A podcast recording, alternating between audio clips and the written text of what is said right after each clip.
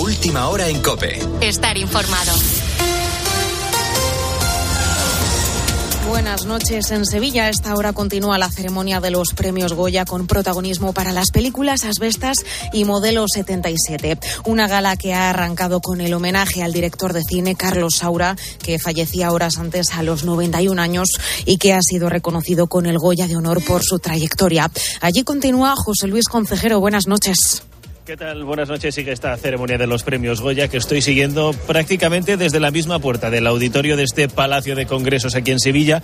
Todavía faltan los platos fuertes como mejor actor, actriz, dirección o película, pero a estas horas, en esta gala, lo que está claro es que tanto las películas Modelo 77 como Asbesta son las grandes protagonistas del cine español de los últimos meses, del último año.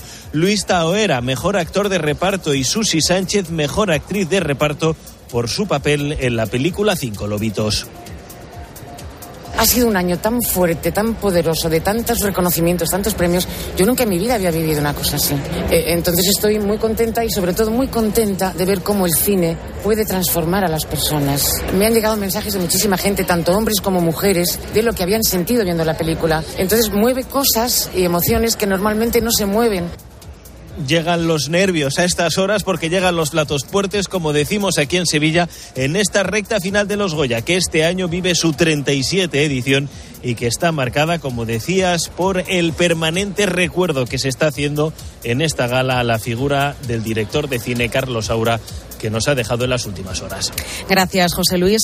Y además, esta es la sexta noche de labores de rescate sobre el terreno tras los terremotos de Turquía y Siria.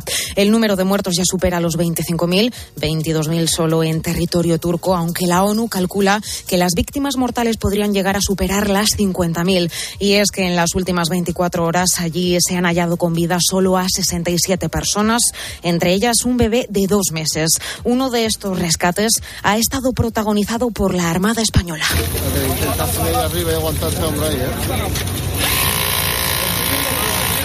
En concreto por un grupo de infantes de la Marina que ha ayudado a sacar con vida a un niño de siete años. Horas antes, la unidad militar de emergencia salvaba bajo los escombros a otros dos niños de dos y seis años y a su madre. El capitán José Antonio Calvo fue uno de los protagonistas del rescate y ha pasado por la mañana del fin de semana de COPE. Nosotros creemos, creemos en los milagros y, y lo que nos encontramos ayer es un motivo más para seguir buscando, que de hecho ayer lo celebramos todo, por supuesto, porque es algo que que no se ve todos los días. Ya ayer gané la Champions, mi equipo, nuestro equipo también. Y esos cinco minutos de, de alegría a los en el minuto seis era otra vez el proceso de volver a empezar. Vamos a seguir buscando, vamos a seguir rescatando vidas. En paralelo, en las zonas afectadas por los seísmos aumenta la tensión y se están produciendo saqueos, peleas y detenciones. Con la fuerza de ABC. Cope, estar informado. Y el Real Madrid conquista el Mundial de Clubes. Cristina Bejarano. 5 a 3 quedaba el conjunto de Ancelotti ante el Al Hilal árabe. Con este triunfo, el Real Madrid suma ya su octavo título mundial, su quinto en el formato de Mundial de Clubes. Los encargados de hacer gol en el conjunto blanco fueron Vinicius y Valverde, ambos con doblete, y también marcó gol Karim Benzema. Por otro lado, tras el encuentro, Tony Cross hablaba su futuro y lanzaba este mensaje tranquilizador. Bueno, hay, diferentes cosas en que, tienes que pensar, si quieres seguir o no, pero, pero estoy en esto, estoy, estoy pensando y que, que no, va, no va a durar muchos meses más para, para una decisión, pero de momento no hay decisión, pero claro que, que hablamos con el club siempre y estamos muy tranquilos porque hay una hay una relación donde, donde ni, ni este ni el otro lado hace tonterías. Entonces estamos muy claros y, y puede estar un poco más tranquilo. Yo soy muy tranquilo. Al margen de la final del Mundial de Clubes, ayer también hubo fútbol en Primera División, jornada 21 protagonizada por la derrota del Valencia en Mestalla ante el Athletic de Bilbao, una derrota que tensa aún más la situación en Valencia y que posiciona al equipo una jornada más en puestos de descenso. Y hoy continúa la jornada a las 2 de la tarde con un Getafe Rayo, 4 y cuarto Celta Atlético de Madrid, 6 y media Real Valladolid Osasuna y a las 9 Villarreal Barcelona. Ahora te quedas con la noche de Cope con el Grupo Risa. Cope, estar informado. ¿Tienes ganas de apostar en el próximo partido? Entra en winamax.es y aprovecha la mejor variedad de apuestas del mercado. Podrás ver las supercuotas del día y contar con las opciones del My Match y del Cash Out para hacerlo a tu manera. Winamax, no esperes más, la emoción a un solo clic. Winamax, las mejores cuotas. Juega con responsabilidad, solo para mayores de 18 años. Señoras, señores, chicos, chicas, hola, ¿qué tal?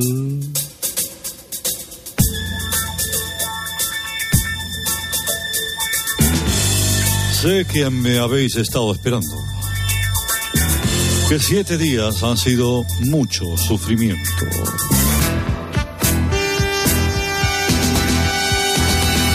Pero por fin estoy aquí y además me alegro mucho de saludarles porque es mi intención hacerles disfrutar con una nueva edición de Radio Carlitos Deluxe.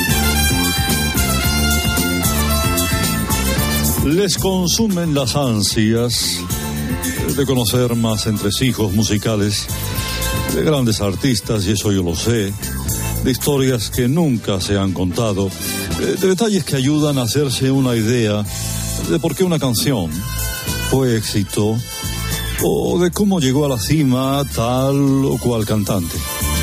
No se preocupen porque para eso estoy yo aquí, así que con permiso, arrancamos.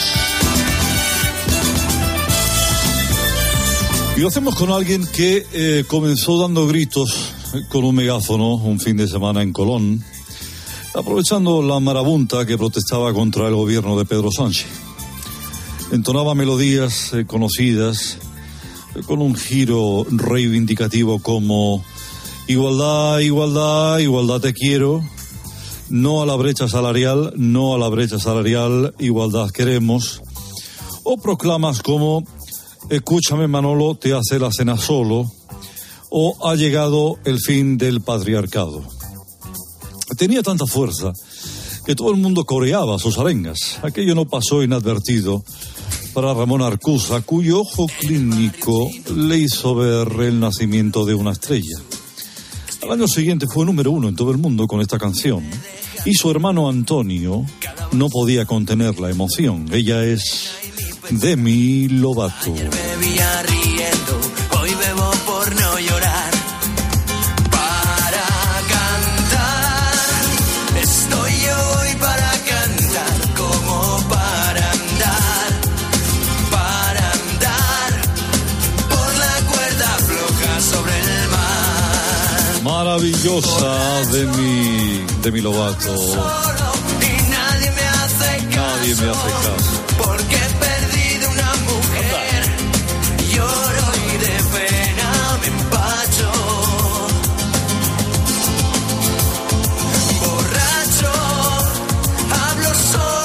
Vamos ahora con otro gran artista, después de escuchar a Demi Lovato. Eh, vamos con una mujer oriunda de, a ver si lo digo bien, Almonacid de la Sierra, de familia de pastores. Eh, nuestra amiga, eh, nuestra siguiente invitada se pasó la infancia al lado de un perro pastor llamado Elvis. La ayudaba en el manejo de los rebaños de las ovejas y tenía mucho tiempo para pensar y para meditar. Mujer de profundas convicciones, no faltaba nunca catequesis donde cantaba como nadie una espiga dorada por el sol. Sor Citroën era su película favorita. Debutó en el mundo de la canción en un programa de Cristina López de Slisting, quien quedó hechizada por su talento. Estuvo a punto de coger los hábitos, pero su vida dio un giro de 360 grados, o sea que se quedó igual. Hoy sus canciones se escuchan en el Rocío, en la Semana Santa, y las saetas que escribió suenan siempre en los balcones de su Galicia natal. La canción con la que se dio a conocer al mundo fue esta joya que ahora mismo les pongo. Ella es la grandísima e inconmensurable Amy Winehouse. que tiene Julia Roberts que no tengas tú.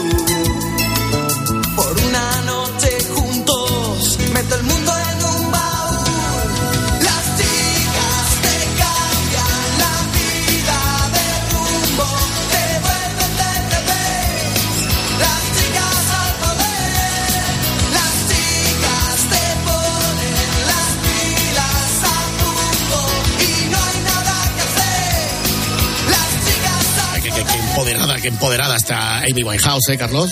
Y qué voz tenía, ¿eh? Qué voz. Que Sí. luego ya degeneró un poquito más, pero era, era una bestia parda ¿eh? de la canción. Sí, señor.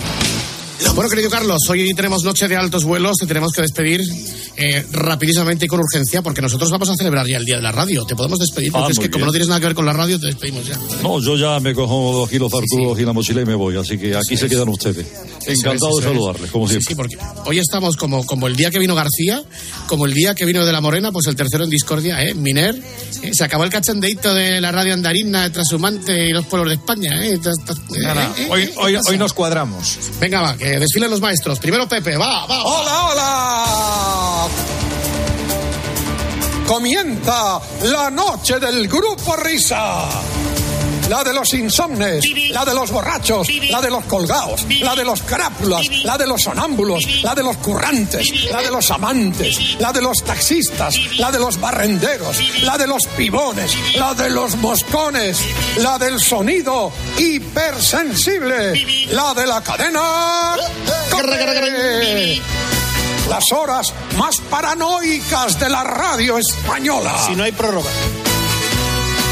La noche del grupo Risa. En la técnica, alguien habrá. En el control central, vete para saber. En la central de los anuncios, ni el tato. En la animación general, areucas. En la descoordinación, no hay ninguno. Más que nada porque en este programa no coordina nadie. La noche del grupo Risa. Oh, coño, habrá que subirle el sueldo. Very, very well. Los responsables de estas tracanadas radiofónicas son, por orden de aparición, Óscar Blanco el Whopper, Fernando Echevarría, la Agustina de Aragón, David Miner, el del sabor de los tierra, la noche del grupo Risa. Dirigen este espacio, bueno, dirigen, esto no lo dirige nadie, va con piloto automático. Ellos, los desheredados, los perseguidos por la justicia, los que merecerían estar en preventiva. La noche del grupo Risa. Adelante, grupo Risa. Muy buenas. Bueno, bueno, bueno, bueno. Ahí estamos. Chico, chico. Eh, pura golosina deportiva. Al habla de García de la Morena, el tercero en discordia. Debo ser yo. Pedro Pablo Parrado. Los que inventamos este circo de la radio. ¿eh? Celebrando el Día de la Radio. En arroba grupo Risa Cope, que es la cuenta de Twitter. El correo electrónico que se llama grupo risa arroba cope punto es. Y naturalmente los grupos de Telegram, el de los mensajes, el de las canciones, los WhatsApps, el de los enlaces del espejito, el de los del Vaya Fiesta, que son los cuatro grupos, uno, dos, tres y cuatro. De estos chicos tan simpáticos del grupo Risa. Bueno, la radio del choque choque, periodismo de etiqueta. Vamos a empezar ya con los grandes maestros. Me voy. Es hora de que hablen otros. Palabra de Parrado. Adiós.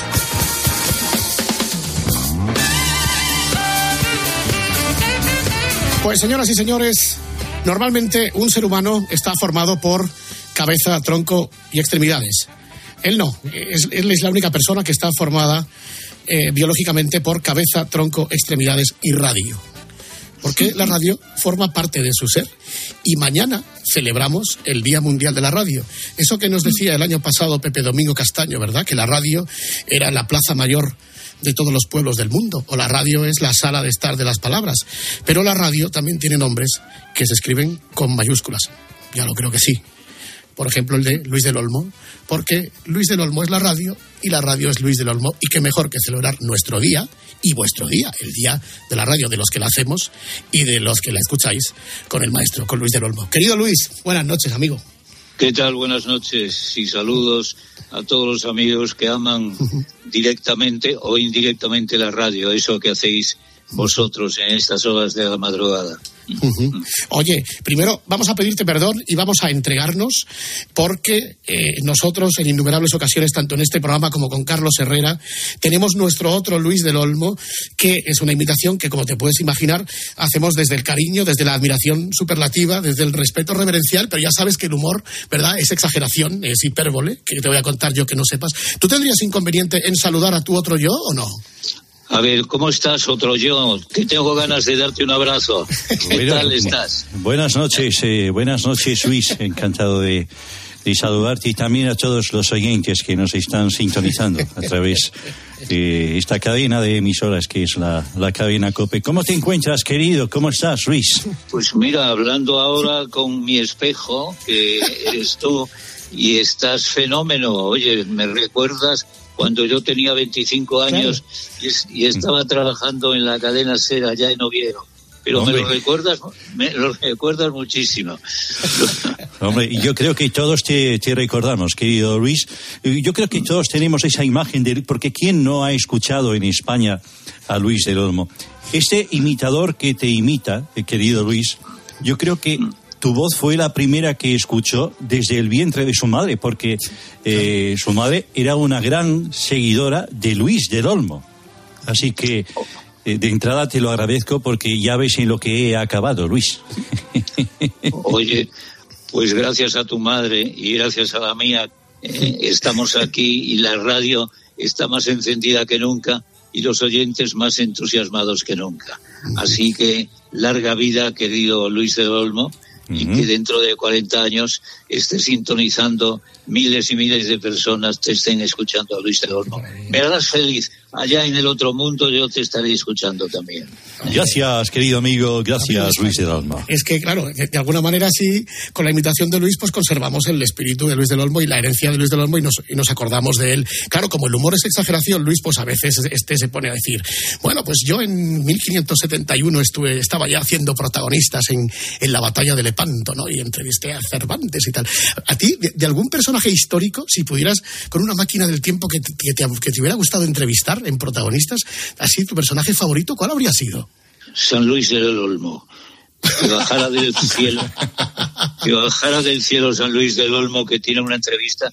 Lo que pasa es que es muy tímido y nunca se ha acercado a una emisora de radio. Por eso sería la noticia del siglo, ¿no? Que don Luis del Olmo, santo y joven, santo varón. estuviera, santo varón, tú lo has dicho, estuviera en la sintonía vuestra, ¿no? Qué maravilla. ¿Cu- ¿Cuándo cayó, Luis, recuerda, la primera radio? la primera radio en Radio Juventud de Ponferrada. Yo tenía, estaba haciendo el bachiller y resulta que el profesor de educación física era el mismo director de aquella radio que iba a empezar, que se iba a estrenar. Y de pronto nos dice a sus alumnos, don Ernesto Fernández Vázquez, que así se llamaba el profesor y el director de la emisora, los que quieran hacer radio, que vayan a la derecha, los que no, que se queden en su sitio. Y yo fui el primero que me coloqué en la derecha y a los cuatro días estaba trabajando, vamos, trabajando, estaba eh, intentando hacer cosas en aquella radio Juventud de mis amores. Así se inyectó la radio en mi cuerpo serrano cuando tenía 15 o 16 años. Ya te digo, estaba en los últimos tiempos del, del bachiller. ¿E- ¿Es verdad que tú tenías complejo de tener voz de pito? Sí, sí, sí, sí, sí. Tenía voz de pito o voz idiota porque resulta que me puse, me puse a fumar como un tonto. Eh, un compañero me dice, si tú quieres ser alguien en la radio, tienes que tener una voz más poderosa. Y empecé, empecé a fumar como un idiota. Y a los cuatro días yo estaba ronco, tenía la garganta partida y mandé a hacer puñetas el tabaco, ¿no? Pero aquella primera intención y aquel primer cigarrillo que fumé no lo olvidaré por nada del mundo, ¿no? Claro, tú, tú ibas para ingeniero, ¿no? Y claro, y en tu casa pues tuviste que, no, lo mío es esto de la radio y os vais a tener que conformar. Sí, yo iba para ingeniero de minas, que era para lo que iban todos los muchachos que nacían en aquella tierra bendita del Bierzo, en Ponferrada. Pero cuando yo estaba preparándome en una academia en la calle Real de Ponferrada para ser algún día facultativo de mina, resulta que aparecen unos señores, dos tipos fantásticos que estaban veraneando en el Bierzo y me escuchan en una, un comentario que estaba haciendo en Radio Juventud y les llama la atención, les llama la atención tanto que llama a sus compañeros, que los compañeros suyos, los hermanos Toyos, eran los, los dueños de la cadena SER en Asturias, Radio Oviedo, y le dijeron, oye, que tenemos aquí un tipo de verdad, tienes que cogerlo inmediatamente antes que se lo lleve a la competencia. Total, que en 10 días yo estaba trabajando en Radio Asturias de la cadena SER en Oviedo, cuando tenía pues no más de 18, 19 años. Imagínate qué principio tan hermoso. Luego vino, vino un señor que se presentó como el director de la emisora de, de León, de Mi León del Alma. Y me dice, chico, ¿qué haces aquí? Pero vente para tu tierra, que estás más cerca de Ponferrada. Total, que me llevó a La Voz de León a trabajar junto con él y con Paco Umbral. Paco Ay. Umbral estuvo trabajando conmigo en, en radio en La Voz de León en aquellos tiempos juveniles. Imagínate qué hermoso. Y, y luego, ¿cómo pegas el salto a Madrid, tus primeros años en Madrid? Yo estaba decidido a morirme haciendo radio en, la Voz de León. Y un buen día me llama mi familia, me llama mi hermana la mayor, oye, sal al tren que pasan los eh, padres a camino de, de, de, Madrid que la tienen que operar a mamá y tal. Total, yo salgo al tren, estoy con mi madre y mi padre, que era un tío fenomenal, un asturiano con un cuerpazo enorme, es la primera vez que le veo escapar una lágrima de, a mi padre. Eso me estaba diciendo que mi madre estaba muy mal, muy mal.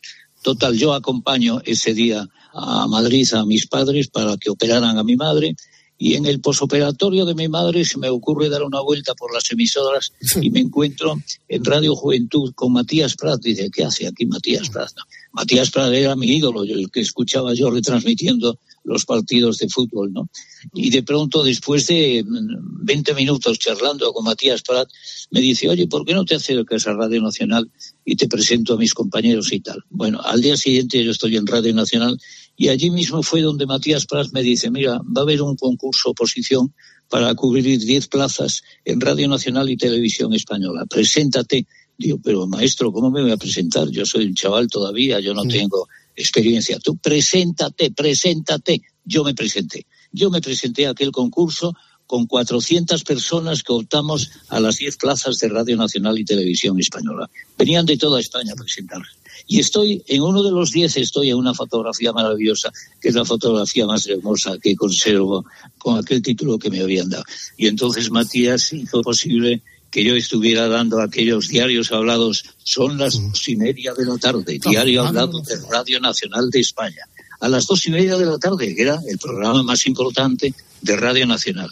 Y yo compartía con otro compañero las noticias de España y las noticias del mundo.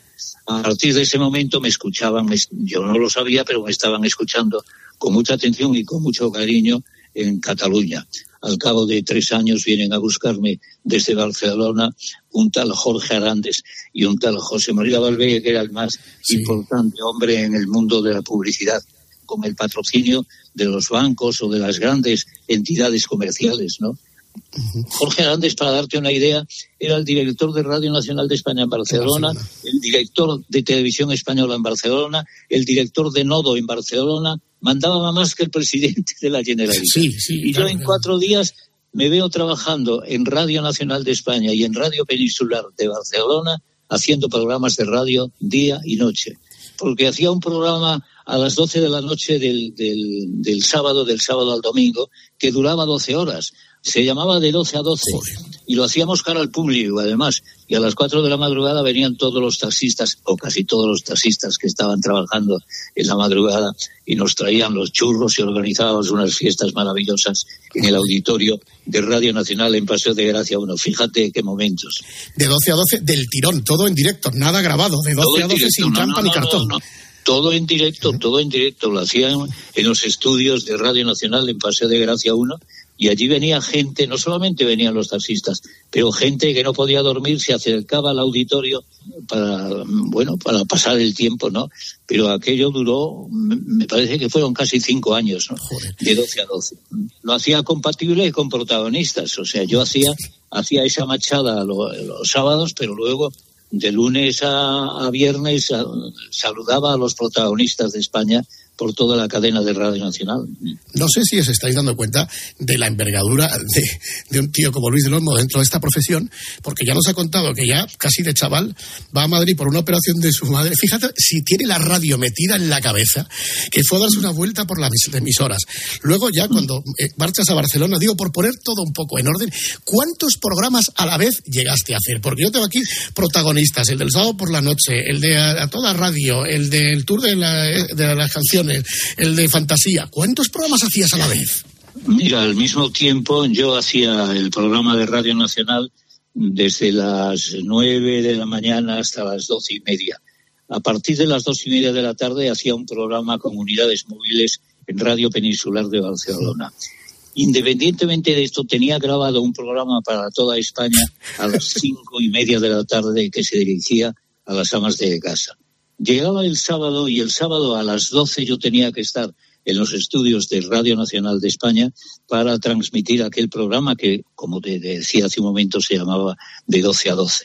Y en ese De 12 a 12 cara al público, bueno, eh, los momentos más inolvidables que he tenido en la radio, en, en, aquella radio de madrugada, en aquella radio nocturna, en aquella radio que me dio tantos amigos, entre los taxistas todavía hoy yo cojo un taxi en Barcelona y más de uno, más de uno me dice, hombre Luis, yo le escuchaba en aquel programa que hacía usted desde Radio Peninsular llamado de 12 a 12 pero la radio me ha dado tantas satisfacciones y tantos buenos recuerdos que aquellos sin duda son de los mejores.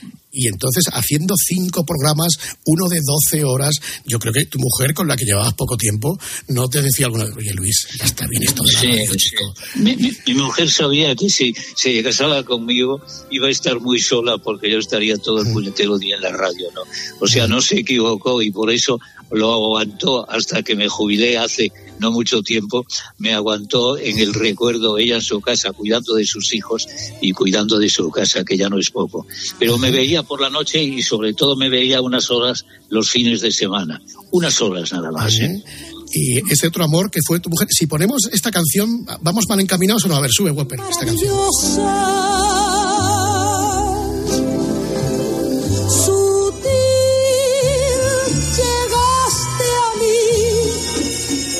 Como la tentación, llenando de inquietud mi corazón. ¿Te acuerdas, Luis? Olga Guillot. Olga Guillot. ¿Qué voces teníamos entonces? Femeninas y masculinas. ¿eh? en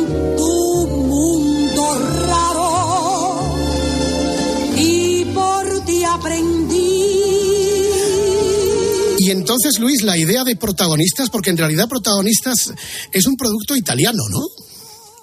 Sí, sí, sí, sí. Es un producto que trajo Jorge Arandes, que estaba veraneando. Jorge Arandes, como te decía, era el director de Radio Nacional y de Radio Peninsular y, de, y del Nodo. Y en, y en su tiempo de vacaciones en Roma estuvo escuchando una emisora, le llamó la atención y recogió datos de aquello que estaba sintonizando en la emisora italiana y lo trajo a, a Barcelona. Y cuando coincidió conmigo, me dice, Luis, ¿te atreverías a hacer un programa que se llamaba, podemos cambiar el título, se llamaba Protagonistas, y seguía en las mañanas, bueno, pues hacer lo que a ti te apeteciera. Y entonces las mañanas de Radio Nacional y de Radio Peninsular estaban dedicadas al, al mundo femenino, a la mujer. Y entonces yo le dije, yo haría el programa con ese título, pero lo haría a mi manera. Naturalmente no me voy a olvidar de la mujer, pero estaría pendiente de la oyente femenina y de la oyente masculina y del joven y del estudiante y del trabajador. Y, de- y así comenzó. Yo le dije, sí, lo acepto.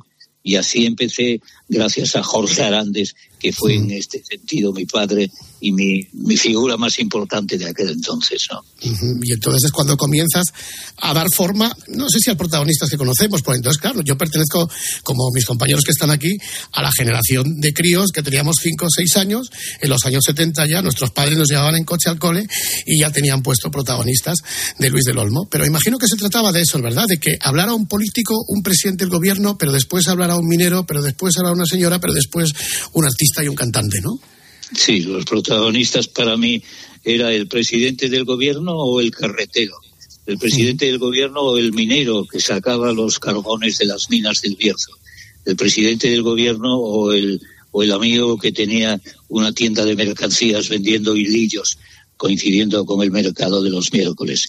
Eh, no dividía entre colegiales de unos y de otros. Para mí, los oyentes eran los mismos hermanos de la radio, gente querida, gente que por el hecho de escucharme yo tenía que agradecerle de mil amores ese esfuerzo, ¿no? Y después, eh, pues nada, llega la, la- la- la historia de la transición española. Eh, es curioso, ¿verdad? Porque creo que fue con Suárez donde estuviste tres meses sin poder hacer protagonistas, o, o estoy equivocado. Sí, yo estuve haciendo protagonistas mucho tiempo y luego mm, en una invitación que hacía a dos amigos que trabajaban en la vanguardia y que escribían muy bien, vinieron a hacer el, el programa, les invité a hacer el programa para que me hablaran de su libro, ¿no? Y en esa charla eh, no pusieron demasiado bien al presidente del gobierno. El presidente del gobierno se enfadó, llamó al director de la emisora Radio Nacional y me tuvieron suspendido un mes.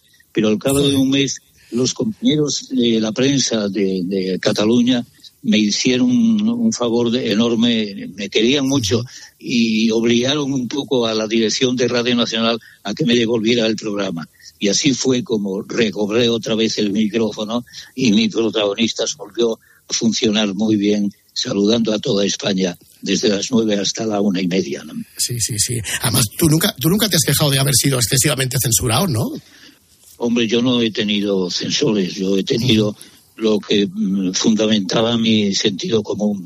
Eh, lo más importante, eh, la confianza que me dio Jorge Arantes para hacer el programa, me dice, tú no vas a tener eh, a nadie por encima de... Yo estoy en el despacho y cuando quieras algo importante me vienes a saludar y me vienes a plantearlo.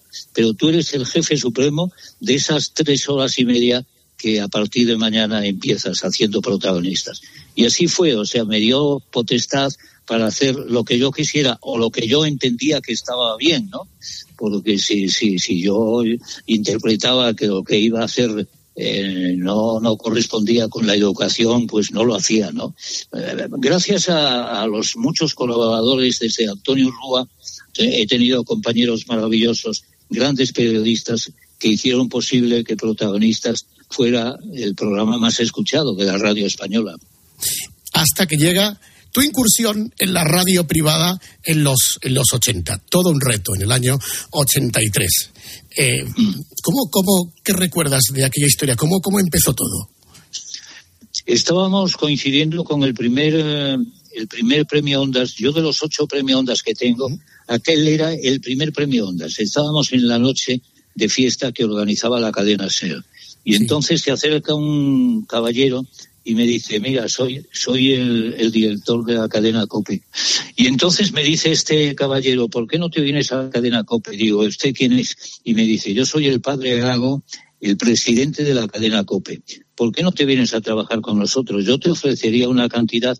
Digo, no me hable de cantidades porque usted no me puede superar la cantidad de dinero que estoy ganando aquí.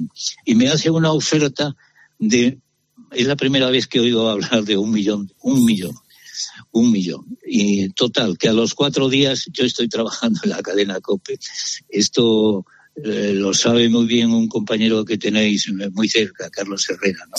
Eh, estoy trabajando en la cadena COPE con Carlos Herrera, que acaba de, de salir de un examen que yo tuve la fortuna y el, el, la, la, importancia de, de estar en, en, el jurado que examinó a Carlos Herrera para ser locutor de radio, ¿no? Era un crío. Y yo le dije, oye, Carlos, dirígate a la radio porque este es tu futuro.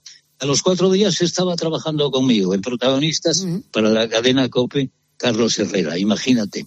Porque además llegó a sustituirte varias veces, ¿no? Sí, sí, sí. Una vez que estuve pachucho, porque no sé qué me pasaba en el cuerpo serrano, y le digo, Carlos, coge el micrófono. Otra vez que me iba de vacaciones al archipiélago canario, Carlos, hazte cargo del programa. Sí, sí, sí. Fue mi sustituto y el hombre de confianza y el hombre que me tranquilizaba cuando yo no podía ir estaba Carlos Herrera para dar los buenos días a España. ¿no?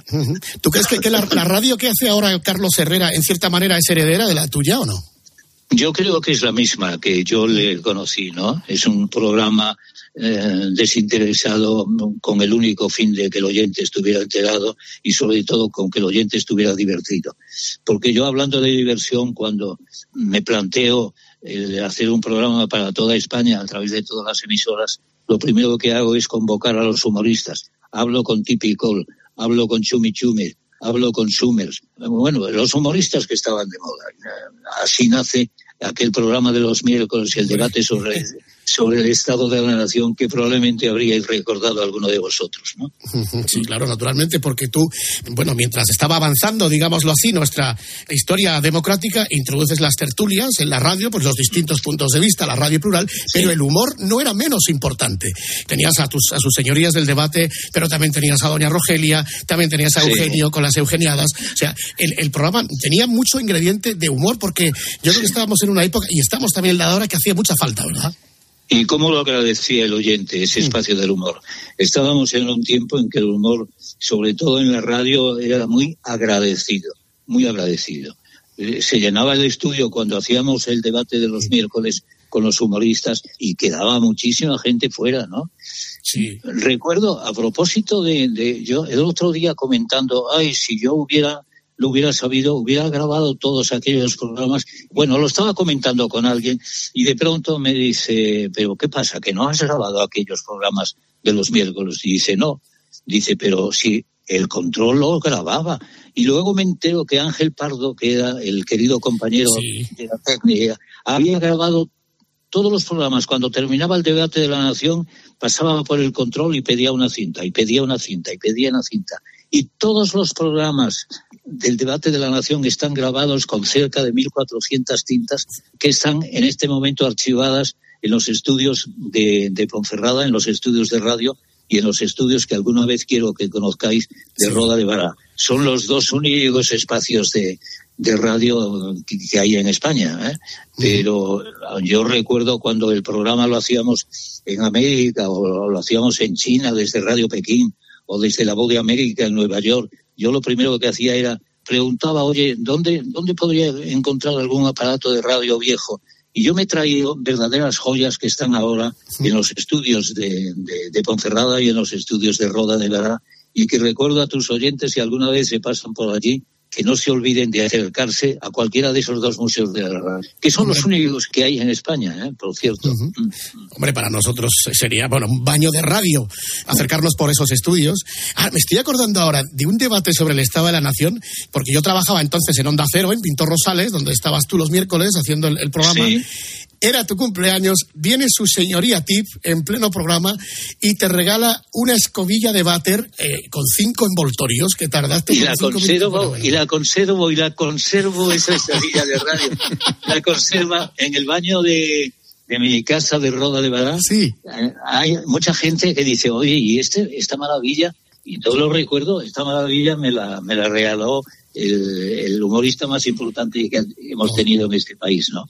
Era, era increíble, Tip, o sea, no había otro como él, porque es que la escobilla yo recuerdo que se la da y dice Luis del Olmo, dice, vamos a ver, señoría Tip, ¿cómo me puede usted regalar una, una escobilla? Y dice, y dice Tip, no había otra cosa, Luis, no había otra cosa, es que no había otra cosa. O sea, Sí, ¿Te acuerdas, sí, Luis, sí, cuando venía Tip al programa a las señoras dándoles merluza que había comprado? Bueno, bueno, bueno, bueno. Cuando terminaba el programa nos invitaba a tomar una, un refresco en un bar que él conocía perfectamente. Bueno, termina el programa, nos lleva a los que estaban participando y a los técnicos, nos lleva a un, a, a- un refresco. Y pasábamos por un lugar donde se expandían los periódicos.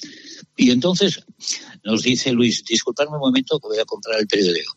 Le acompañamos, compra el periódico y cuando estaba muy cerca dice, María, que se llamaba así la, la señora, prepárame el Frankfurter Allgemeine. Entonces la gente, la gente se quedaba mirando y, y efectivamente co- compró dos ejemplares del Frankfurter Allgemeine.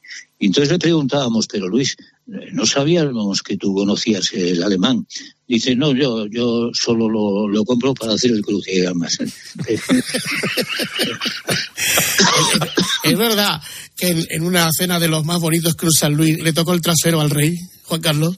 No, no, no, no se lo perdonaría. El guardián que estaba pendiente de la salud del rey no se lo hubiera. No, no, yo, no, yo no lo recuerdo. A lo mejor le a lo tocó mejor. el trasero y a, y a mí me lo dijo, ¿no? Pero yo no lo sabía. Me estoy enterando ahora de esto. Ah, pues pregúntale a Alfonso Usía, que igual te Sí. puede dar algún dato adicional. Se lo preguntaré, se lo preguntaré. A ver si es verdad que le, le tocó en aquella noche memorable el, el trasero.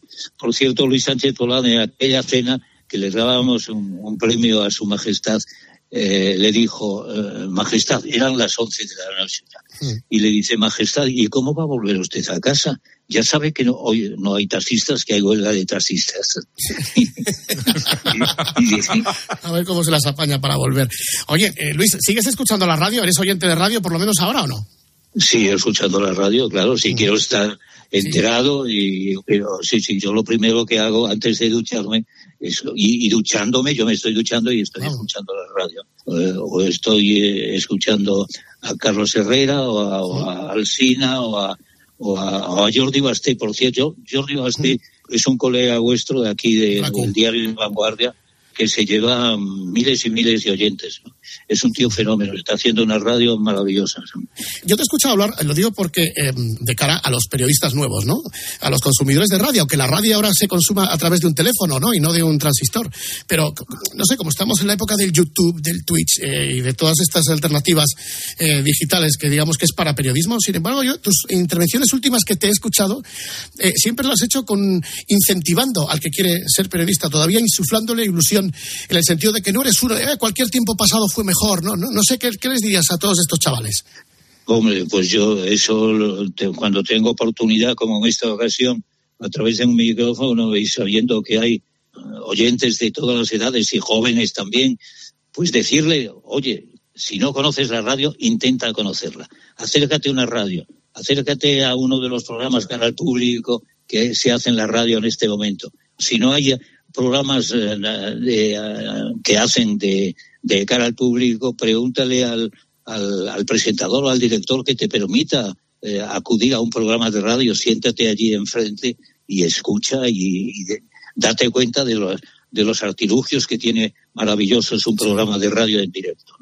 Y efectivamente, eh, yo creo que muchos de los jóvenes me sintonizan y sobre todo sabiendo, hombre, me imagino que comentan, si a este le ha ido bien, ¿por qué no me va a ir bien también? Eh, Y, así yo creo que han nacido muchos oyentes. Muchos oyentes y muchos profesionales del medio, ¿no? No, lo digo porque aquí ya hablamos de tecnologías. eh, el pionero del teletrabajo fue Luis del Olmo cuando te metiste en la cama con Serrat, ¿o no? Yo, yo estaba pachucho, pero no pachucho de muerte. Y entonces yo le dije al médico, yo puedo llamar a los compañeros para que traigan aquí los, los aparatos de radio. Y efectivamente, yo vivía en Vía Augusta 111 y en la tercera planta venían unos compañeros, los técnicos, allí instalaban en mi, en mi habitación los aparatos suficientes para dar los buenos días a España y allí venían mis invitados. Y uno de los invitados era Joan Manuel Serrat, que no te digo que, que viniera con frecuencia, pero sí con bastante frecuencia. Yo uno de los compañeros eh, más importantes que he hecho en la radio fue Serrat Joan Manuel. El otro día precisamente me dio la primera localidad en su despedida, me la dio para, para mi esposa y para mí, ¿no? Joan Sí. Manuel Serrat ha sido uno de los mejores amigos y ha sido el, el, el más importante eh, cantante. Oye, hablando de cantantes, ¿sabes quién me ha llamado ayer? ¿Quién? ¿Te suena? Julio Iglesias. Hombre, Julio por Iglesias, favor. Julio Iglesias, desde Miami. Yo hacía un festival aquí en Roda de Bará, en Tarragona. canción. La. Y Julio Iglesias, cuando Julio Iglesias era ya un tipo muy importante y muy cotizado en todo el mundo, cogía el avión y venía a Barcelona y yo iba a recogerle a Barcelona. Vino tres años y desde entonces tenemos una amistad tremenda. Y el otro día descuelgo el teléfono y me llama, oye Julio, me llama Luis, oye, vente a casa, vente a Miami y vienes a pasar unos días con tu mujer o con tus hijos, con quien quieras. Y se rajó mi mujer, que estaba un poco pachucho. Y digo, bueno, Julio, no vamos en esta ocasión, pero más tarde te llamaré para aceptar esta invitación maravillosa. Tenemos aquí nosotros a nuestro Julio Iglesias. Hombre, Julio, ¿qué tal, querido amigo? ¿Cómo estáis? Luisito. Hombre. ¿Qué, qué pasa, Oye, Julio? Oye, pues ya sabes que la invitación te la hago permanentemente, es extendida. Vente, vente cuando quieras, esta es tu casa, nos bebemos un vinazo. Me traes un botillo también, por favor, a Miami, somos la envidia de todo Florida. Oye, Julio, vamos a ver, que, que me estoy volviendo loco. ¿Eres el auténtico o eres el imitador? Soy, soy el auténtico, Luis, el auténtico, coño. Coño. Julio, creo, co- no me lo coge el creo. mic- no, no, coge el micro de cantar, Julio, canta la canción de protagonista. El, el aquí está, a ver, a ver, dale, a, a capela, venga, vamos. Vamos a ver, voy a coger el micro de cantar. A ver, ¿cómo? Aquí están protagonistas con la gente y la radio del pueblo. Las mañanas se visten de fiesta. Protagonistas, protagonistas. Olé, Bueno, olé. bueno, bueno, bueno, bueno, bueno, bueno. Oye, eres un fenómeno, Julio. Y eres un tío poderoso. Puedes estar en Miami, puedes estar en Madrid, o puedes estar en Roda de Vara. Me has dejado, Es me has porque, dejado. es, es- es- es porque tengo un jet privado que me lleva a, a- a tu casa en Roda, a- te, te trae aquí a Miami, puedo irme a la radio, puedo cantar, puedo y, y- y a ti te voy a cantar todo lo que me dé la gana, Luis, porque eres el más grande que hay. Eres, eres un fenómeno. Tú sí que eres grande, de verdad. Yo presumo de tener tu amistad y presumo además, ¿recuerdas aquellos festivales que hacíamos en Roda de Gará?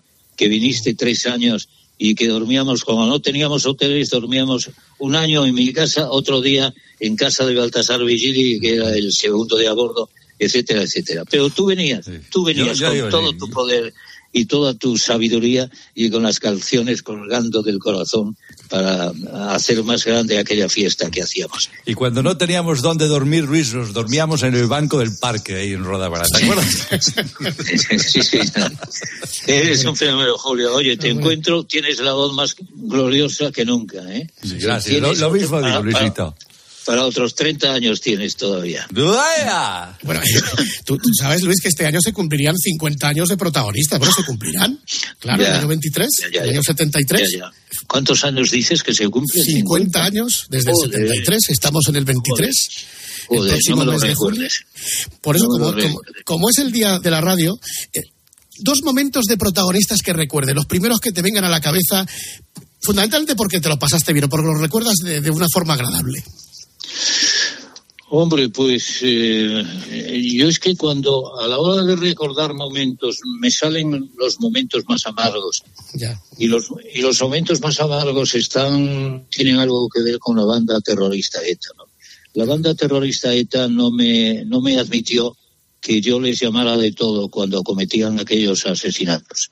Pero afortunadamente yo tuve unos guardianes. eh, el, el gobierno me puso unos unos guardianes que me, me cuidaron de mí hasta el extremo hasta el extremo que yo les consideraba mis hermanos, ¿no? Y de vez en cuando les llamo, cargado de años ha pasado el tiempo, les llamo para celebrar un buen botillo aquí en el Museo de la Radio de la Cocina Berciana, ¿no? Es curioso, cuando alguien como tú me, me pide que les dé algún recuerdo de protagonistas, siempre aparece el tema de la banda criminal. El, el tema, y ahora me estoy acordando en una ocasión que yo mm, no tenía previsto ir a Madrid a hacer el programa. Me voy a Madrid y al día siguiente me vienen a buscar los terroristas. No me encontraron a mí, encontraron a un guardia municipal que estaba cuidando de, de mí, de mí, pensando en que yo no, no estaba de viaje.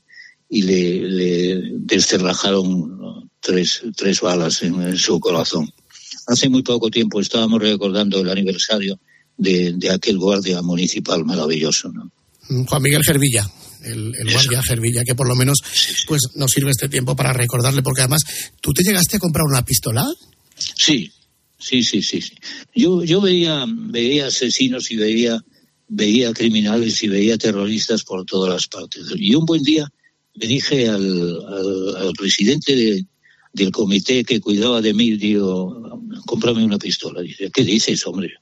Que me compres una pistola. Que, yo no voy a trabajar si no me compras una pistola. Que no, que no, que sí, que sí, que no, que no, digo, muy bien. Bueno, pues tú eres el responsable de que mañana yo no haga el programa, como no tengas una pistola aquí. Total, me trae una pistola preciosa, roja, y me voy a trabajar con la pistola. Aquel fue el programa más triste de mi vida, porque veía a algún compañero a través del cristal y digo, este es un guitarra, este es un guitarra, este es un guitarra. Bueno, bueno, total, terminó aquel programa y le dije a Alfonso, que así se llamaba el, el jefe del, de los compañeros que cuidaban de mi vida, digo, toma Alfonso, devuélvela a ver si te la, si, si donde la compraste, que la compró en el corte inglés y no quiero saber nada más. Pero fue una experiencia que duró unas horas, pero fueron horas y el programa más horroroso que he hecho en mi vida, con la pistola al punto, pensando que aquel uh, caballero que, que, entraba en el estudio era un tío que iba con las mejores, con los mejores deseos, no, con los peores importantes deseos para descerrajarme eh, un par de tiros en la cabeza. ¿no? Hay que saber que Luis del Olmo es, es mucho más que radio. Todos recordamos sus partidos eh, contra la droga, ese gran portero que era la araña del Bierzo, absolutamente imbatible, o los micrófonos de oro, o el Museo de la Radio de Ponferrada, que hemos visitado en más de una ocasión. Todo aquello continúa viendo en popa toda vela, ¿no, Luis? Mm, Yo tengo fotografías, pero yo me gustaría que, que no fueran fotografías, que pudiera ver aquellos programas a favor de Proyecto Hombre. Yo en el campo del Barça hice dos años maravillosos. En el campo del Real Madrid hicimos otra vez otro programa. En Sevilla también. En Valencia también. Hacíamos programa en donde estaba el equipo titular. Si hacíamos, lo hacíamos en Valencia, eh, estaba el equipo titular de- del Valencia con una selección de jugadores del resto de España, pero todos de primera división, ¿no? Porque se trataba de obtener para Proyecto Hombre, que es uno de los orgullos que yo tengo, el formar parte del Proyecto Hombre aquí en Tarragona. Hace muy poco tiempo tuvimos, porque tenemos una vez al año, una reunión y preguntaba cuántos amigos están en Proyecto Hombre en este momento tratando de sacudirse de, de la droga. Y me dijeron, hay, hay 50, en este momento hay 50 personas a través de algo que nosotros hicimos posible, recaudar dinero para que aquello tuviera buena vida.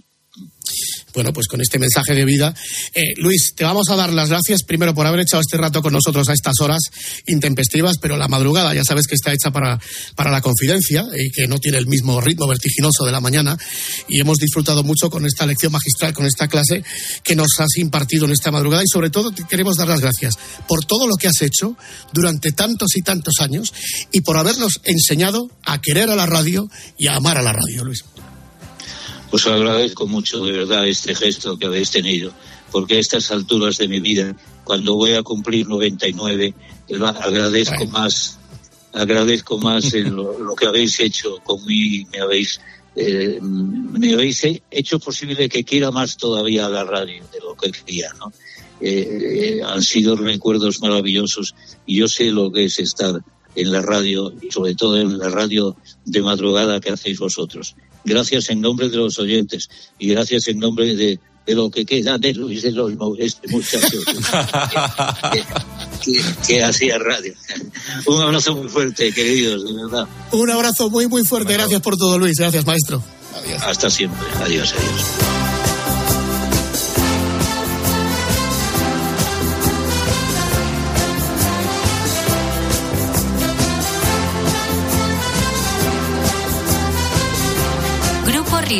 La noche. Cope. Estar informado. A veces cuesta encontrar a alguien que ponga serenidad a todo lo que está pasando. El Constitucional ha avalado íntegramente la ley de aborto de Rodríguez Zapatero. El aborto, al igual que la eutanasia, hace referencia a la vida humana, a su protección en los momentos en los que es más vulnerable. Carlos Herrera va más allá de la noticia y te explica todo lo que te rodea. El aborto debiera ser la última opción. Que los poderes públicos deberían ayudar a las mujeres a seguir con sus embarazos. Hay gente que no se para a considerar el valor absoluto de la vida humana y su necesaria protección. Escúchale de lunes a viernes, de 6 a 1 del mediodía, en Herrera en Cope. Par o impar, rojo o negro, low and play o low and play. Ven y siente la emoción de la ruleta en directo con crupieres reales sin moverte de casa. Regístrate en lpcasino.es y deja que la suerte haga el resto. Rápido, seguro y fiable. Dale al play con lpcasino.es. Solo para mayores de 18 años. Juega con responsabilidad. El próximo lunes 13 de febrero a las 12 del mediodía, atentos a la radio. Viviremos un momento histórico. Ángeles Barceló, Carlos Herrera y Carlos Alsina, los tres grandes comunicadores de la radio en España, por fin juntos en un mismo estudio para celebrar el Día Mundial de la Radio. Con el patrocinio de ONCE y el corte inglés. Escuchas la noche. Con el grupo Risa. Cope. Estar informado. Y aquí seguimos, señoras y señores, damas y caballeros, y les sigue hablando Luis de Olmo, que cuando ve un micrófono es que no lo puedo soltar, es que es, es una cosa que, que- que es sup- superior a, a mí. Esta sintonía, esta que escuchan, esta sintonía del debate sobre el estado de, de la nación, es una sintonía maravillosa, esta es una sintonía olímpica, fíjate. Sí, es una sintonía olímpica. Es que tenemos aquí a Gregorio Parra, que atiende las peticiones del oyente, pero aquí pone una cosa que es apuntes olímpicos. Eh, ¿Qué es esto, Gregorio? Hola, buenas noches. No, que, que- que está, está muy bien que yo aparezca por aquí de vez en cuando para pues eh, mm, ser el portavoz de, de- de las masas que quieren escuchar cosas antiguas, pero me, debo abrir también una- un apartado a las efemérides olímpicas, porque hoy se cumplen 21 años de un doble acontecimiento. Por ejemplo, en los Juegos Olímpicos de Invierno, que se celebraron en Salt Lake City, en los Estados Unidos, Juegos Olímpicos de Invierno, Johann Müller, esquiador alemán nacionalizado español, lograba la medalla de oro en la prueba de los 30 kilómetros de esquí de fondo. En el año 2002, luego vamos con protagonistas si queréis, en Sevilla, en España, la atleta palentina Marta Domínguez Joder, vaya dos. logra un nuevo récord nacional de los 1500 metros con una marca personal de 4 minutos 7 segundos 69 centésimas. Eh, eh, muele, Johan, Sí. paisano. Hola, buenas noches. Sí. 21 Hola, años de esto, hola. ¿eh? Hola. Muchas gracias, sí, mucho tiempo, gracias, sí, gracias, ¿Te gracias. acuerdas de España o no? Vale, mucho, yo también, sí. ¿Eh? Que luego te Gracias, dopaste sí. como un campeón.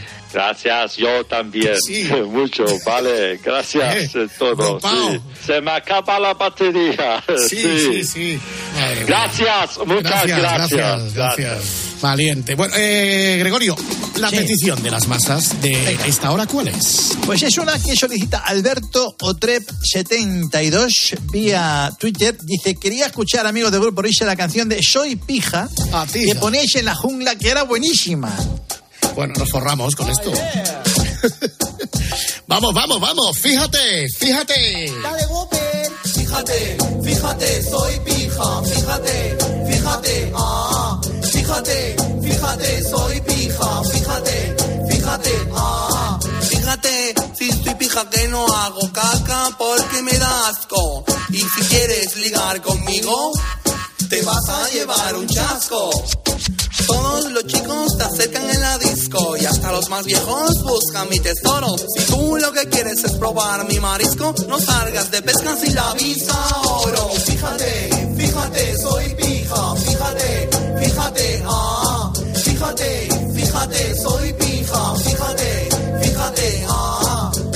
Tu coche, enséñame tu casa, regálame relojes de vestidos y alhajas. Sácame de copas, llévame a la nieve, vamos a comprar a las tiendas Loewe. Solo si me tratas como una marquesa, vas a conseguir lo que a ti te interesa. Fíjate, fíjate, soy pija, fíjate, fíjate, ah, fíjate, fíjate, soy pija, fíjate, fíjate, ah, fíjate, fíjate, soy pija, fíjate, fíjate, ah, fíjate, fíjate, soy pija, fíjate, fíjate, ah, hoy, mañana ya, ¿eh?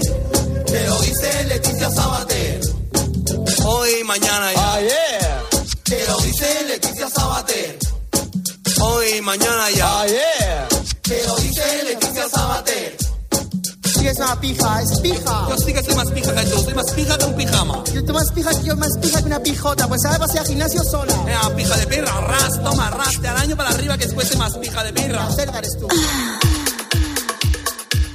Final magnífico. La cerda eres tú. Bueno, hemos encontrado amigos, en este caso amiga, también ha colaborado con Luis del Olmo y que está despierta a estas horas y celebra con nosotros el Día de la Radio. Y luego vendrá la hora vintage, pero antes de todo, vamos a escuchar las apasionantes noticias de las dos, aquí, en la noche del Grupo Risa, en COPE.